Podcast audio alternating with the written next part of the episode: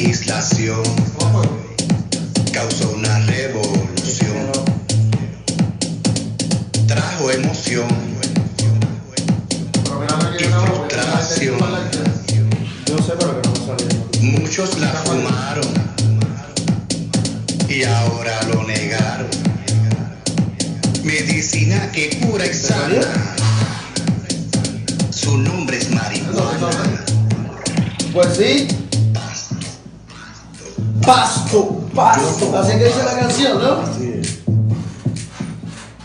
es uno de sus grandes éxitos. ok. Eso es correcto. El más reciente. ¿Cómo usted se llama?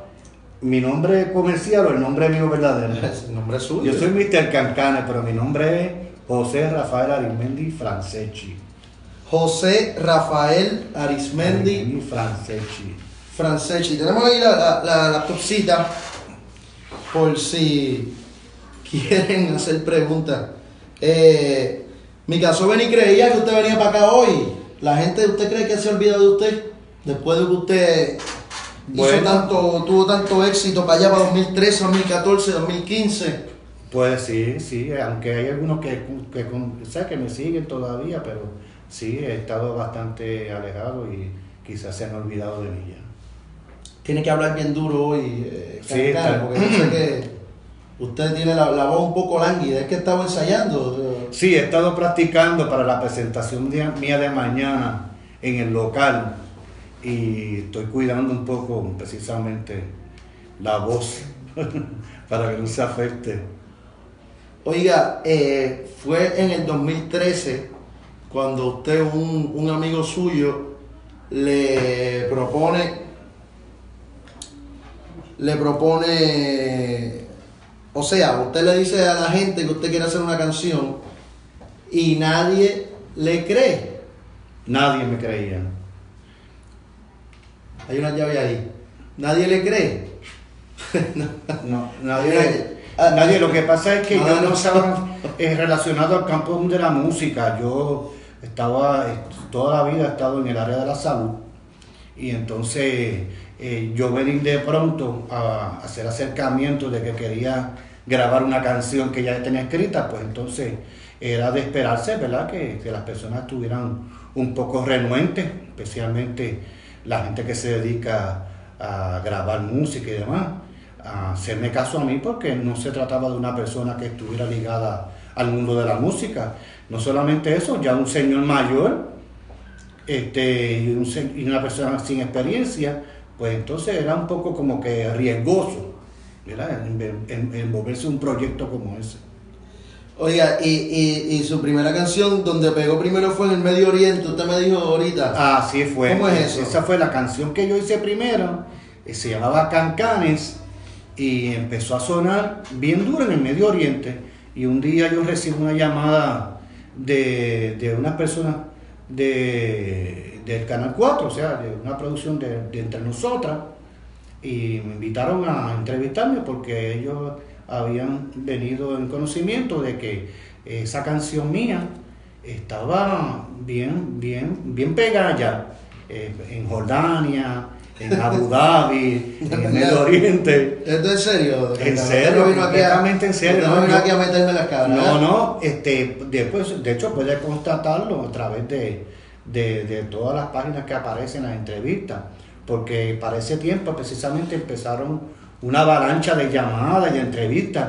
De, es más, a mí me sorprendía cuando me llamaban y me decían, no, que queremos entrevistarlo este, por Mr. Cancane. Y yo pensaba que eran amistades mías relajando. Y la persona decía, no, mira, en serio, este, yo te voy a dar mi teléfono para que tú me devuelvas la llamada. Y así fue de telemundo.com, de Metro, del Canal 4, de, bueno, un montón de lugares, este, hasta de, de Florida. Yo recibía invitaciones para entrevistas. De Florida, del municipio de Florida. No, Florida, Estados Unidos, Miami, este, en Miami, eh, la, la cadena de los Cisneros, Los Cisneros. sí, este, hicieron varias invitaciones, particularmente para grabar el programa El Palenque de Enrique Santos, que se transmitía antes por Univisión, pero se canceló aquí en Puerto Ven Rico. acá, y cuando usted, tú, tú zumba eso, empieza a hacer entrevistas. Me acuerdo que lo vi con Chente. Después lo vi. Llegó ahí la Sunshine y todo, ¿no? Fui a donde Ch- Soncha, fui al programa de Alessandra a las 12. No, Alessandra a la noche, por la noche. Este, estuve con el Gordo y la Pelúa para el tiempo que el Moluco estaba con la Bulbu. Estuve en el circo de la Mega. Eh, ¿Dónde más? Estuve en un montón de sitios por ahí. Ah, en Dando Candela. El- en Dando Candela. Sí, yo abrí el programa con la canción La Danza de la Lluvia, porque esa era para el tiempo de la sequía. Y yo dije que yo con mi canción iba a acabar con la sequía. Y curiosamente, tan pronto la canción salió, a los dos o tres días hubo hasta inundaciones. Oiga, este. Cancanes, la, la última vez que usted siempre aprovecha para pautar todo lo que tiene. Fue bien desfachatado la entrevista esa con Chente. Mi caso porque Cancanes empieza a pautar su, su kiosco. de- de- no, no, no es un kiosco. Su trabajo de, de, de fisioterapeuta. Claro, sí, porque. Cuéntele lo que usted hace, no empiece a pautar No, los no, números no, ni nada. No, no como voy a- allá con Chentito. Ya yo estoy retirado, ya yo estoy retirado. Este, pero sí, no, soy fisioterapeuta y me dedico a eso. Este, ahora estoy en parte del tiempo, este, porque ya pues, estoy retirado y estoy dedicado a, a estar tranquilo y demás, a producir un poco de música. Dígale a la gente porque usted está más tranquilo ahora. ¿Qué fue lo que le sucedió? Bueno, porque a mí me dio un infarto recientemente. Yo he tenido problemas del corazón. Uno. Sí, me dio uno en el 2011 antes de empezar a ser famoso. Este, después me dio el otro, me dio ahora en marzo pasado. Este, y estuve bastante comprometido de salud. Este, y hasta ahora, este, los médicos, si me ven del cardiovascular, van a, decir tipo está loco. Porque ellos me, habían puesto muy poco tiempo de vida, pero seguimos aquí. Hoy, hoy es un día bien, bien loco en el calcio porque tenemos diversidad de, de- seres humanos aquí. Eh, Cancane, mañana usted tiene una cita con la historia. Eso es así. ¿Qué puede esperar la persona que vaya a verlo al local mañana? un vacilón tremendo, vamos a cantar, vamos a reír, vamos a gozar mucho entretenimiento, vamos a montarla allí, de verdad, vamos a gozar un montón. Oiga, ¿usted piensa llevarse a su a Pepe Narciso para allá, su perrito? No, eh, no, ¿Ah? Pepe se queda en la casa durmiendo. ¿Por qué se ríe? ¿Por qué se ríe? Porque yo no sé cómo supieron eso. Ah, Ustedes- ¿viste eso?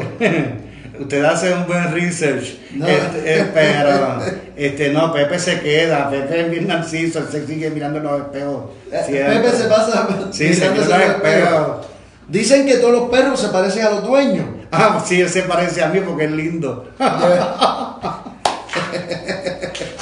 Ay, estamos, estamos usando. ¿Cuáles son las influencias musicales de, de Mr. Cancane?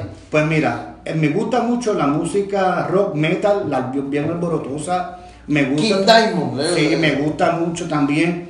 Por otro lado, todo lo contrario, me gusta la música gregoriana, me gusta la clásica. Este, yo, o sea, yo tengo diversidad en ese sentido. Y me gusta también el rock, el, perdón, el trap, me gusta el reggaetón. Este, aunque no me conozco bien las canciones, pero sí el ritmo, puedo reconocer como ahorita que reconocí la voz de este muchacho, este, y sí me gusta, este, a mí yo, no- yo tengo, no tengo problemas con, con la música, me gusta también la salsa, el merengue, todo, todo. Vamos a hablar de, de- de los viajes suyos cuando hace los videos. Usted tiene torta, ¿verdad? Usted dijo en la entrevista de Chente que usted era millonario. No, no, no, no. Multimillonario. No, no, yo no tengo dinero, yo soy una persona que, pues, tengo lo mío, pero no, no soy, no soy rico. no soy rico.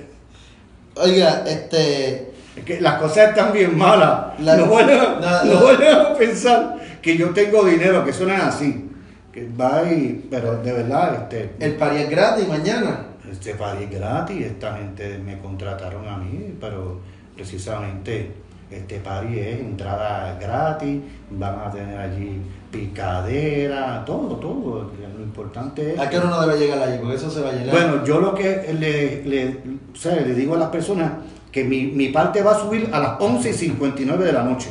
Espero que lleguen temprano porque se va a formar un tapón por toda la Fernández Junco, que la gente no va a poder llegar allí. O sea, no vaya a ser que gente que venga de la isla, que ya sé que hay mucha gente que vienen de Aguadilla, de Moca, de Arecibo. Viene gente de Guadí, de Moca, de Todos ellos Arecibo. me han dejado saber que esto van a, llegar allí, lleguen temprano, cosa de que después que hagan ese viaje tan largo no se queden fuera porque no caben en el lugar. El lugar es bien pequeño y es un lugar donde frecuenta artistas rockeros, gente también de la nueva trova, de diferentes Bueno, yo tengo un ticket allí, mi Mucha caso, de- de- juventud. de la semana pasada, de 15 pesos. pues ya tú sabes. Este, pues nada, de- yo sé que vamos a bien. Muy bien. Oiga, cuando explota su fama y su éxito, para allá para el 13, 14, Por ahí. 15, eh, ¿usted pensó, la gente es fan mía o me están almorzando o me están tripeando? Pues mira, yo no, yo no daba mucha atención a eso porque como todo en la vida, uno tiene gente que uno le gusta lo que uno hace y gente que no le gusta. Y esto es opcional. Al que le gusta, pues que me siga y el que no le gusta, pues que siga para el carajo, tú sabes. Pero de todas maneras, este, muchas de las personas que en un principio no, no, no me toleraban, hoy día son fans, porque a la vez que han- a medida que me han ido conociendo, saben que yo soy un tipo bien cool, humilde, buena gente, pues me han cogido cariño y han, se, han, se han dado cuenta de, del tipo de persona que yo soy. Hay, hay gente ahí en el chat, mira, este, tiene, te están dando props ahí, eh, Tirsi Alcaide, Ah, esa es mi, esa es mi, fíjate, eh, eh, es mi divina reina, esa es mi reina. tu, tu rey, Luis Forti está ahí también dándote, dándote props. panas, toda esa gente son... Pero entonces Alan Brito pide tu retiro, lo clama a grito. ¿Qué tú le tienes que decir se respeta todo eso, que ya estoy retirado. No tiene que pedir algo que ya está. Este, de verdad se, se respeta todo tipo de, de opinión. A, a- a la, la gente le encanta la canción esa Wario, el Cancane. Ah, esa canción es muy es tu- tu es canción fuerte, favorita. sí, tiene mucha energía. Eh, sí, esa canción este, está, está bien buena. Eh, me preguntan aquí, este, el baile y el vestuario de Warrior. Okay, ¿Quién es- los creó? ¿Simboliza una distopía futurista? No, Esa es una pregunta no, del, fíjate. del- del profesor Luis Díaz. Pues fíjate, El, maestro en historia. es- pues ¿Está fíjate, pendiente? Pues mira, qué bueno, pero este, precisamente fue basada en la película Warrior, que fue una película de los setenta y pico, que era una película De ganga. de ganga. Entonces, aunque el tema aquí eh, no es necesariamente lo de la película, la ropa y la y la y el, el, ¿sabes? La- el- el maquillaje y demás, sí, este, porque la canción lo que habla es de un tipo que es un soñador, que aunque anda con ropas bien costosas puestas, lo que está pensando siempre es en melodía y demás, y el tipo está teniendo una garata una pelea ahí, se puede ver que él está peleando, pero es con las vicisitudes que se encuentra en su vida diaria. O sea, aquí los únicos enemigos de él son sus demonios internos, los problemas que encontramos en la vida. Ahí es lo que él ve como si fueran sus rivales.